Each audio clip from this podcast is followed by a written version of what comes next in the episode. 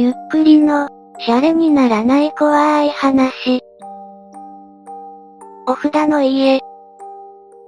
2チャンネル、シャレコ忘れ、そこに広島の心霊スポットに行った体験記が書き込まれた。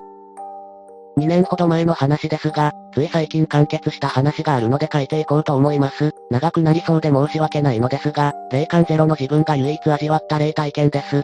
広島県 F1 号町、地元の人間なら誰もが知る有名なスポットがある、お札の家、と呼ばれたその場所には、名前通り無数のお札が貼られた家がある。他の噂ばかりのスポットとは違い、そこを訪れた大学の友人はほぼ全員が不思議な体験をしたという、普段霊感のない人にも見えるらしい。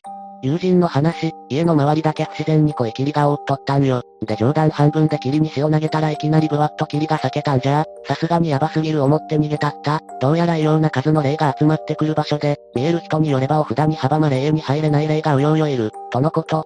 上の友人のコメントは印象強くて今でも忘れられないが、霊感がなくても見えた、霊感のない自分にとってはいつか行きたい魅力的なスポットだった。ふとした日、ファミレスでの食事中にお札の A の話を切り出した、居合わせた仲のいい先輩とその彼女、友人 S はやけに乗り気、今すぐ行こう、となった。もともと地元の先輩と彼女は高校時代に行ったことがあるらしかったが、怖くて車を降りれなかったらしい。他県から来ていた S は特に乗り気だった。話を出した後で少し怖くなり後悔したが、遅かった。自分、いや、ほんまにやばいらしいで、そこ行って一週間寝込んだやつとか、帰り事故ったやつとか普通におるらしいで、今更何ビットン、俺霊感あるし、子供の頃から普通に霊とか見ようたし、その気になや霊にもキャン言わしちゃるけいね。自分は内心こいつバカだなぁ、と思っていたが本当に危ない霊がいたらすぐに教える、お前を先に逃がす、と言われ普段から怖いもの知らずで気が強いエースが同伴するということもあり、お札の家に行くことを承諾してしまった。時間はだいたい23時を回ったくらい、心霊スポットに来るには早い時間だったが、お札の家に続く林道は重々しく、暗いってだけで雰囲気があった。車から降り、うっわ、やっぱやめといた方がええんと違う、などとはしゃいでいたが、先輩カップルが車から降りてこない、どうしたんすか、彼女、が気分悪いから無理やって、俺も残るわ、ええー、せっかく来たんすから見るだけ見に行きましょうよ。いやいやほんまにええわ、お前ら二人で行ってき、何ビってんすか、例なら俺に任しといてくださいよ。うるしゃーはお前、R が気分悪い言うとろうが、調子に乗んな。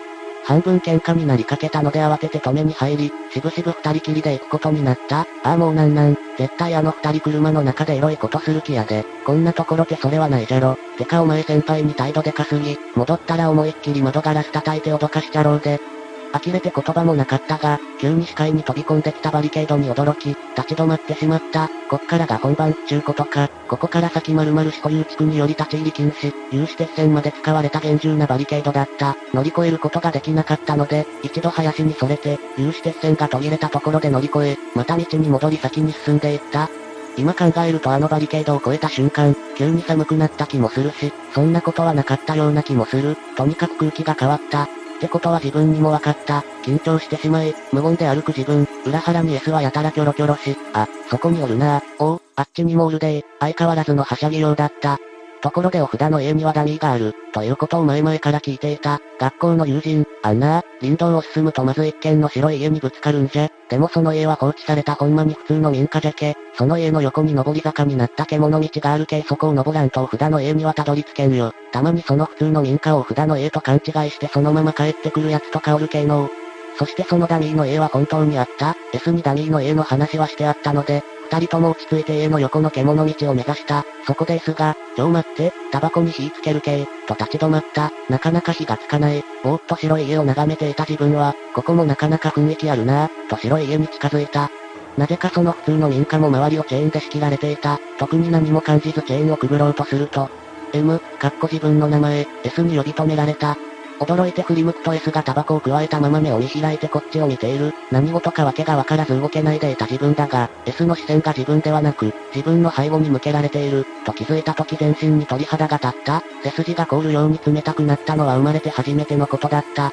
すぐに S に向かって走り出したいがどうにも足が動かない。完全にパニックになっていた。それを察してかは知らないが、突然 S が、うおー、とバカでかい雄たけびを上げ、元来た道へ走り出した。その大声に助けられ、自分も我に帰って全力で駆け出した。林道がやけに長く感じ、絶望的な恐怖感があったが、後ろを振り返ってはいけない。ってまさに今のこういう状況のことを言うのだろうな、という考えが頭をよぎったのを覚えている。車に乗り込むとただならぬ様子を察知した先輩が聞いてきた。どうしたんなお前ら、何があった？自分はガタガタ震えが止まらず、まともに答えることができず、とにかく早く車出してください。お願いします。すんません、お願いします。その場所から離れたい一心でそれしか言えなかった。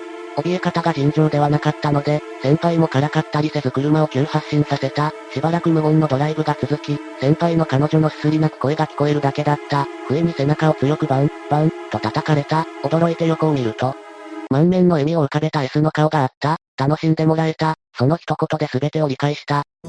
正直 S を殴り倒したかったが、怒り以上に安堵感、解放感が溢れてきて一気に体中の力が抜けた。先輩も状況を飲み込んだらしく、S、お前なー、とミラー越しに S を睨みつけていた。こいつは最悪だ。こいつとだけは二度と心霊スポットには近づかない。ああでも、よかった先輩も同じ気持ちだったのだろう。普段怒りっぽい性格だが S を責めることはあまりせず、彼女を慰めていた。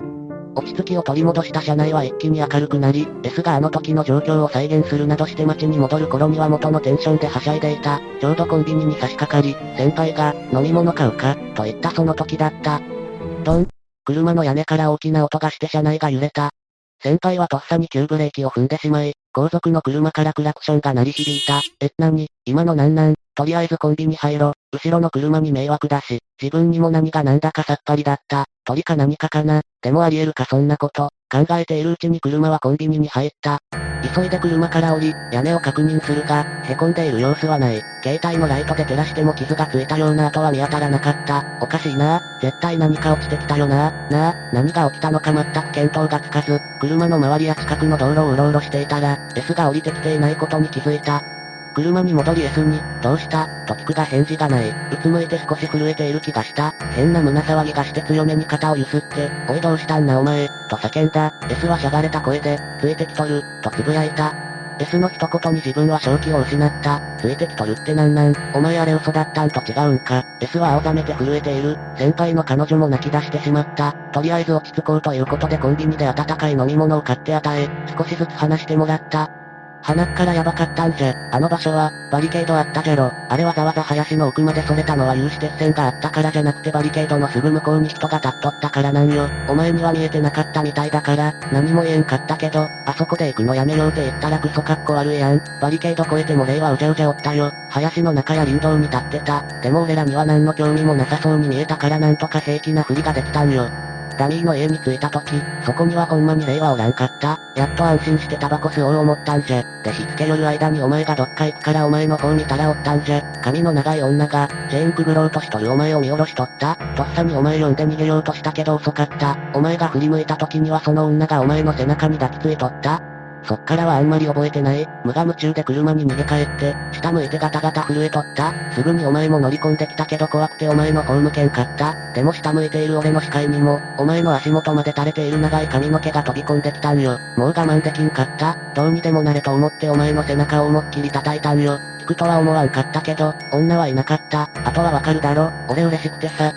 そう話す S の声は相変わらずしゃがれており、全員が絶句した。力を振り絞って聞いてみた。それで、さっきの車の音はその女で、まだ俺についてるっての、多分、見えるやつに乗り換えたか、お前の背中叩いたのがあかんかったか、今俺鏡とか絶対見たくない。S は震えているのに妙な汗をべっとりとかいていた。先輩は心配したが、S は自宅に帰ると言って聞かない。一人暮らしってこともあって心配になった俺は S の家に泊まることにした。めちゃくちゃ怖かったのだが、S のアパートに戻った自分たちは、飲む予定で買っておいた酒も飲まず、すぐさま寝てしまった。ビクビクして寝るどころじゃないと感じていたが、不思議とすぐに意識が飛んだ気がする。次に意識が戻った時、洗面所の方から、ゲー、ゲー、と何かを吐く声が聞こえた。急いで洗面所に向かうと S が便器にうずくまって吐いていた。大丈夫か ?S、しっかりしろ、S、叫びながら夢中で背中を何度もさすった。でも便器の中を覗いて凍りついた。S は血を吐いていた。飛びそうになる意識を必死で保ち、狂ったように S の背中を叩きまくった。この野郎、ふざけんな、この野郎、泣きながらひたすら S の背中を叩き続けた。寝るために薄暗い豆電球にした部屋の電灯が風もないのにゆらゆら揺れていたのを鮮明に覚えている。どのぐらい時間が経ったのかわからないが、呼んでおいた救急車が到着し、運ばれる S と共に救急車に乗り込み病院に向かった。すでに S に意識はなかったが、俺の服を掴んで離さなかった。S が救急病院にて治療を受けた後、医者から説明を受けた。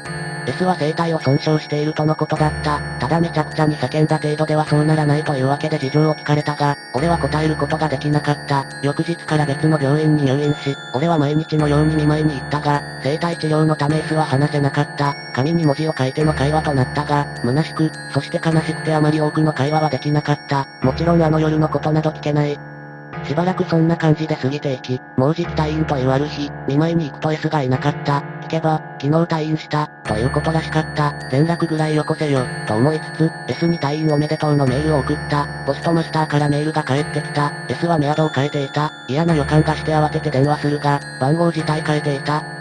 とにかく大学に来るのを待つしかないと思ったが、S は来ない、嫌な予感は的中した。S は大学を辞めていた。総務課で実家の番号を調べてほしいと頼んだが、辞めた生徒の電話番号を勝手に教えることはできないとのこと。完全に連絡を取る手段が途絶えた。その後約2年間、俺が大学在学中は S に会うことはなかった。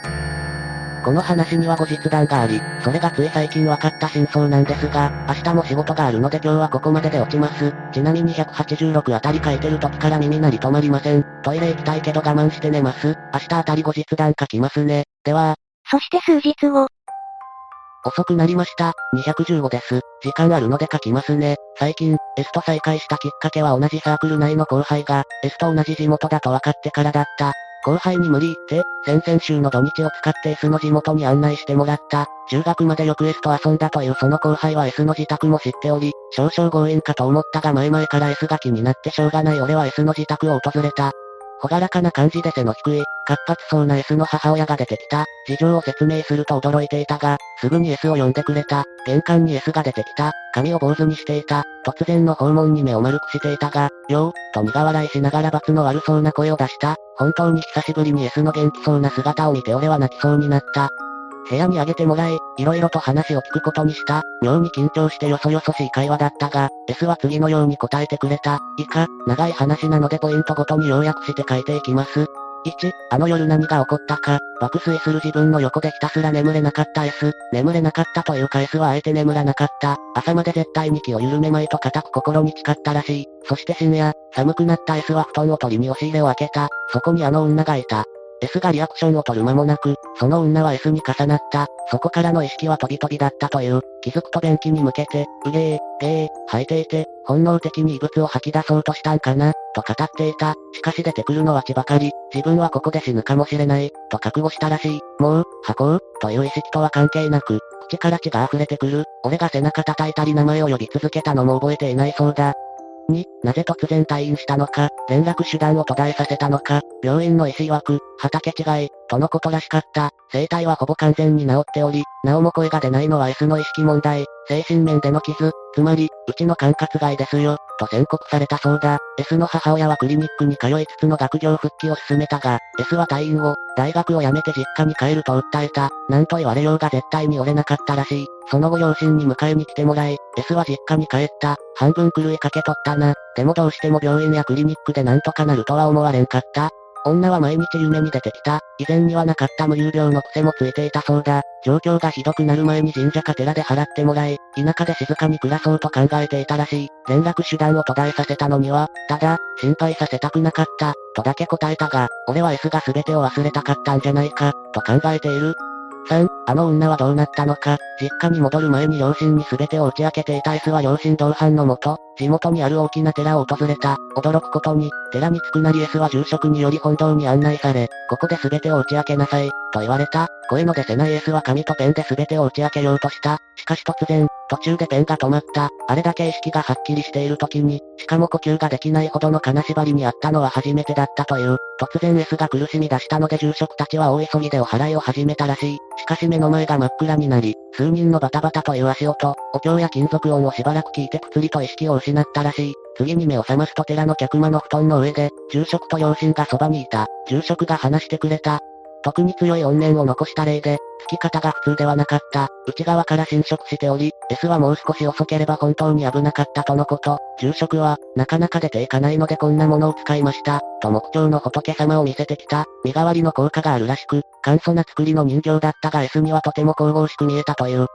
3、あの女はどうなったかその2、S が声を失ったのにも意味があるらしかった。声には力があるらしく、霊が媒体を支配する際にその力を奪う、というのはよくあることらしい。言霊と霊は密接に関係しているそうだ。お払いが済んでもまだ声を出せない様子の S を見て両親は心配したが、住職曰く、もう大丈夫、栄養をとって数日落ち着けば声も出るでしょう、とのこと、実際1週間ほどで徐々に声は回復し、以前通りの生活を過ごせるようになったという、その後しばらくして S は派遣業者に勤め、無事に今まで過ごしてきたとのこと。以上154から長々と書いてきましたが、これが自分の体験霊体験の全てです。S はお払いの後、あの女は愚か一度も霊を見ることがなく、霊感をなくしてしまった、と語っていました。身代わりの仏様にそういう力ごと封印されたのでしょうか。とにかく本当に危ない心霊スポットには遊び半分じゃなくても近づくもんじゃないってことですね。我々にそういう異界のものをどうにかできる力なんてあらしないんだと思い知らされましたよ。長々と失礼しました。これがことの顛末でした。霊感をなくしたようですが全てが収まってよかったですね。いかがでしたか？取り憑かれるのは嫌ですが、霊感がない人でも確実に見える、みたいな場所はちょっと行ってみたいですね。皆さんはこのお話をどう思いましたか？ぜひ感想をお聞かせください。ご視聴ありがとうございました。また見てね。